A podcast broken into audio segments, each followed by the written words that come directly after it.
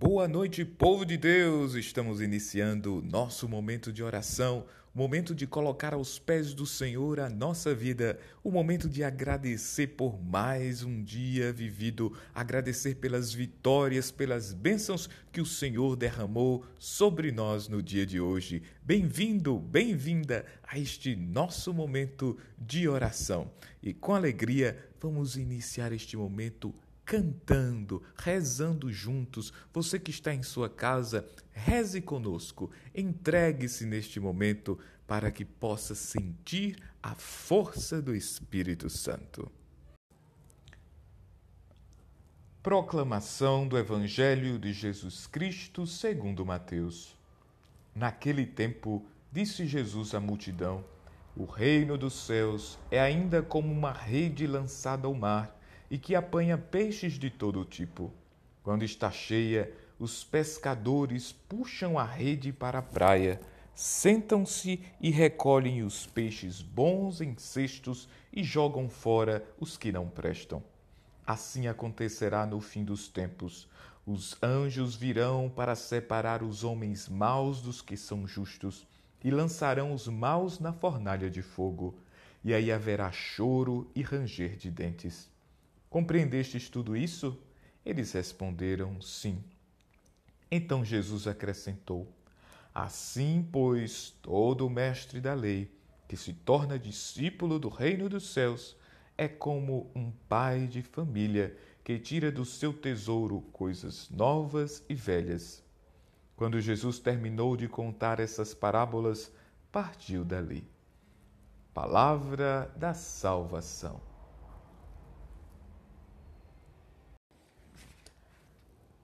Irmãos e irmãs, com o texto bíblico de hoje, nós entendemos e compreendemos um último quadro sobre o reino. Ao lado do campo semeado, coloca-se uma rede lançada ao mar. Ambas as cenas resolvem o mistério das incongruências do tempo presente, na claridade do tempo escatológico. Agora é assim: o mundo é confuso. No campo cresce grão e joio, nas redes entram peixes bons e ruins. Tanta gente sofre com isto e indaga por que Deus tolera os maus. Porque Cristo não seleciona uma igreja de puros, de perfeitos. Deus e Cristo têm paciência para salvar. Aguardam a colheita, não diminuída por prematuras intervenções de escolha ou uma rede cheia. Só então, no fim, haverá a colheita, com base na realidade de ser grão ou joio, peixe bom ou mau. É uma advertência eficaz. Deus, contudo, é paciente. Cabe a cada um escolher ser bom grão e bom peixe, e não joio ou peixe imprestável.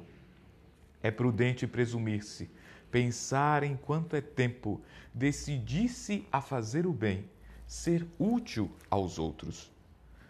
Também podemos observar que a rede significa as oportunidades que Deus dá a todos. Ele nos chama independente de quem somos. Porém, a diferença está na resposta que cada um dá a esse chamado. Está no caminhar, no peregrinar. Porque na nossa vida, no nosso dia a dia, Deus nos dá muitas chances, as quais são as redes lançadas ao mar da vida mas chegará um momento em que essa rede será arrastada para a beira da praia e lá serão selecionados os peixes bons e colocados no cesto do Senhor. E os peixes que não servirem serão jogados fora, como diz o texto. Não podemos interpretar este texto apenas na visão escatológica do fim dos tempos, mas na dinâmica da nossa história, aqui mesmo, neste mundo, porque o reino dos céus começa a acontecer aqui, agora entre nós. E assim, a liturgia de hoje nos ensina a ser discípulos e missionários de Jesus, discípulos do reino dos céus, e a fazer discernimentos, escolhas acertadas, sabendo selecionar o que é bom e o que não é bom, o que é de Deus e o que não é de Deus. Precisamos aprender a distinguir entre o bem e o mal. É a seleção feita entre o joio e o trigo, visto na parábola anterior. Devemos tirar do baú da nossa vida coisas novas e velhas. Isto significa precisamos fazer sempre uma varredura, uma revisão de vida e priorizar o que serve. E devemos nos desfazer das coisas que não ajudam na construção do reino. Bendito seja o nosso Senhor Jesus Cristo por mais um momento de oração. Bendito seja Deus por você que reza conosco neste nosso tempo sagrado, privilegiado de encontro com a palavra do Senhor. Desde já, convido a você e a sua família a participar conosco hoje, às 19h30, do nosso momento de adoração eucarística. Venha rezar conosco. Venha sentir a força e a presença do Cristo Eucarístico. Peçamos a bênção do Senhor neste momento sobre ti e sobre toda a tua família. O Senhor esteja convosco. Desça sobre vós a bênção do Deus Todo-Poderoso, Pai, Filho e Espírito Santo. Amém. Ficai em paz e que o Senhor fique contigo.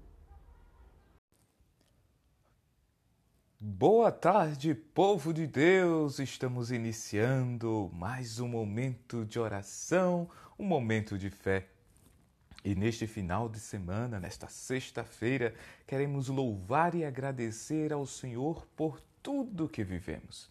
Agradecer ao Senhor por este tempo de trabalho, por este tempo de muita luta, de suor derramado para o nosso sustento, mas que possamos sempre lembrar, lembrar da nossa vida em Cristo. E agora, final de semana, é tempo de você aproveitar e estar junto da tua família em casa.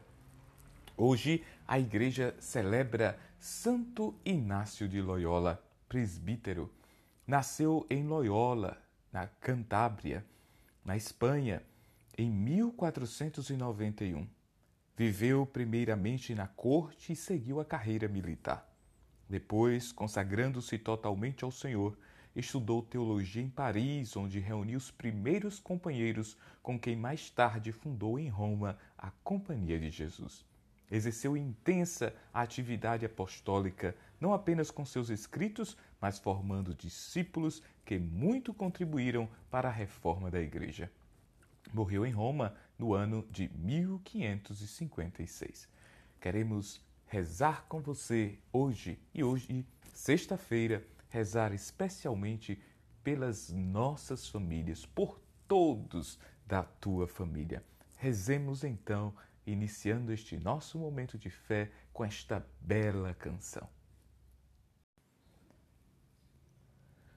Proclamação do Evangelho de Jesus Cristo segundo Mateus. Naquele tempo, dirigindo-se para a sua terra, Jesus ensinava na sinagoga, de modo que ficavam admirados e diziam: De onde lhe vem essa sabedoria e esses milagres?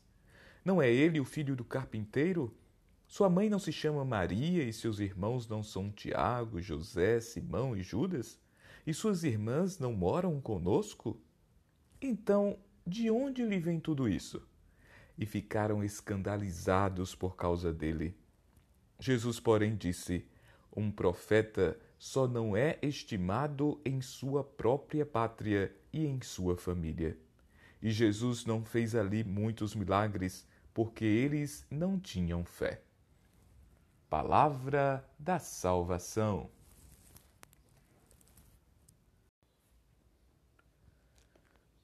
A indicação que temos neste texto do Evangelho de hoje é de que a nova família de Jesus é constituída pelos que o escutam. Se os conterrâneos não entendem este ensinamento, por isso duvidam de sua sabedoria e se escandalizam com seu modo de agir. E qual é a consequência disso? A consequência é que Cristo não pode fazer muitos milagres. Somos sempre assim. Não aceitamos um profeta se não tem algo espetacular que se imponha. Não atentamos em sua coerência de vida, em sua retidão de espírito, nas obras de justiça e santidade que pratica e ensina. Somos superficiais e nos metemos a conhecedores dos outros. Assim fizeram com Jesus. Assim se continua a fazer com Jesus no próximo. O marido se cansará da mulher porque é boa, mas não brilhante. E a esposa desprezará o marido porque é legal, porém sem prestígio. Não houve gente que menosprezou o Papa João XXIII e sua obra porque ele era um homem comum? O Evangelho nos ensina a seguir a Cristo. O Evangelho nos ensina também que seguir a Cristo é procurar não a glória externa, mas a claridade interior. Que Jesus foi rejeitado porque se mostrava um dentre os outros. Mas é exatamente nestes que ele passa ao nosso lado e quer ser reconhecido.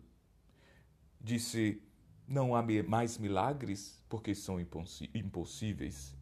Mas Jesus mostra que eles não existem porque não existe fé. Por isso, irmãos e irmãs, confiemos, tenhamos fé, vamos acreditar no Senhor e assim o Cristo poderá fazer muitos milagres em nossa vida. Irmãos e irmãs, estamos chegando ao final de mais um momento de fé, agradecendo ao Senhor por mais este tempo de graça e de reflexão da palavra. Desde já queremos agradecer a todas as nossas comunidades, a todas as pastorais da nossa paróquia, a todos os animadores, a todas as lideranças que servem com amor ao reino de Deus. Deixo para você que nos escuta o convite para amanhã, às 19h30, nos acompanhar na live pastoral. E também convite mais especial ainda, porque domingo para nós cristãos católicos é dia de festa, é dia de estar aos pés do Senhor, é dia de missa. E às oito da manhã do domingo temos a Santa Missa. 8 da manhã. Não deixe de ligar o seu rádio na Piemonte também para nos acompanhar ali e pela nossa Pascom Imaculada, pelo perfil do nosso Facebook. Deus abençoe a você. Não se esqueça, amanhã, sábado, 19h30, live pastoral e domingo, dia de festa, dia de oração, dia do Senhor, a Santa Missa às 8 da manhã. O Senhor esteja convosco. Abençoe-vos o Deus Todo-Poderoso, Pai, Filho e Espírito Santo. Amém. Ficai em paz e que o Senhor fique com você.